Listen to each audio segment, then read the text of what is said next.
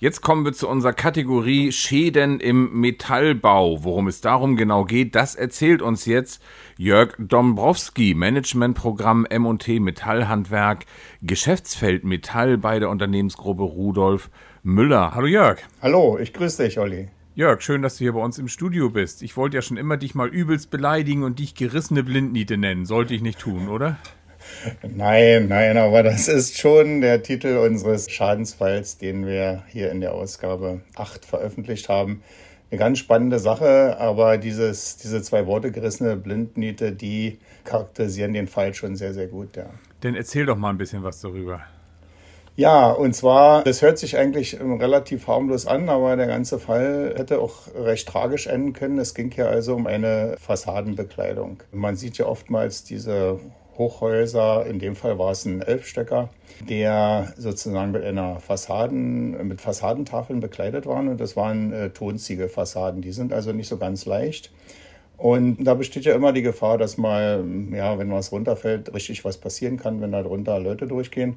Und das war hier Tatsache kurz davor. Also es stellte jemand durch Zufall fest, dass es an der Bekleidung, an diesen Tonziegeln Ausbuchtungen gab. Also da hatten sich ein paar sozusagen ein bisschen nach außen bewegt und glücklicherweise wurde sofort der Sachverständige gerufen. Er hat sich das angeguckt, hat die Fassade geöffnet und hat festgestellt, dass da Tatsache gerissene Blindniete zu finden waren.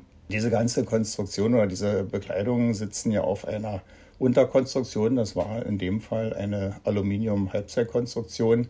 Senkrecht verlegte Profile direkt an der Fassade befestigt und darüber waren diese Tragprofile aus Aluminium-Halbzeug horizontal befestigt. Und diese Verbindung zwischen den Tragprofilen, diesen horizontalen Profilen und den senkrechten an der Fassade befestigten Profilen, die war mit Blindnieten ausgeführt und äh, da waren tatsächlich einige gerissen und das hat natürlich dann letztendlich riesige Probleme bereitet und hätte wirklich auch mit einem folgenschweren Schaden enden können. Und wer war daran schuld?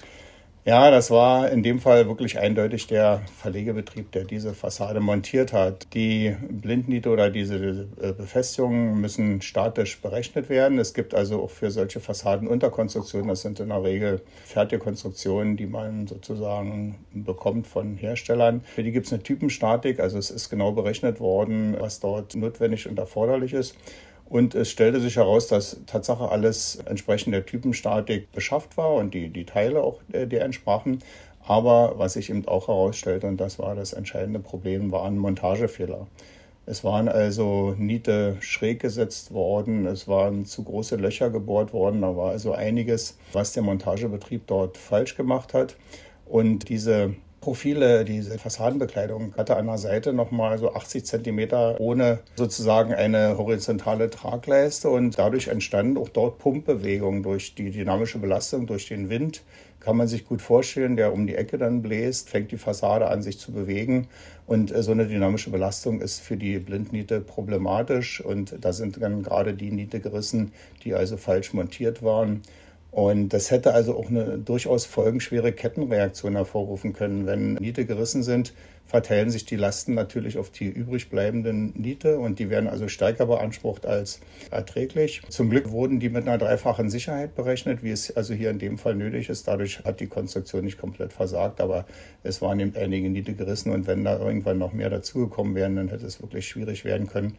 Und wenn so eine kiloschwere Tonziegel-Fassadenplatte dort aus einer großen Höhe, elf Stockwerke, auf die Straße fällt, kann es wirklich schlimm ausgehen. Also so eine Fälle sind ja bekannt aus der Praxis und da hat man also noch Glück im Unglück gehabt. Ja. Und wie wäre das zu vermeiden gewesen? Ja, im Prinzip ganz einfach. Der Metallbauer oder der Fassadenbauer hat im Grunde genommen soweit alles richtig gemacht, außer dass er gravierende Montagefehler dort eingebaut hat. Und das darf nicht passieren. Also klar, seine Leute müssen da instruiert werden. Es gibt Montageanweisungen von den Herstellern, an die muss man sich wirklich strikt halten, damit sowas nicht passieren kann. Und hätte er diese Montagefehler vermieden, hätte er vernünftig nach Montageanleitung montiert, wäre gar nichts passiert und die Fassade hält ewig und würde heute noch stehen.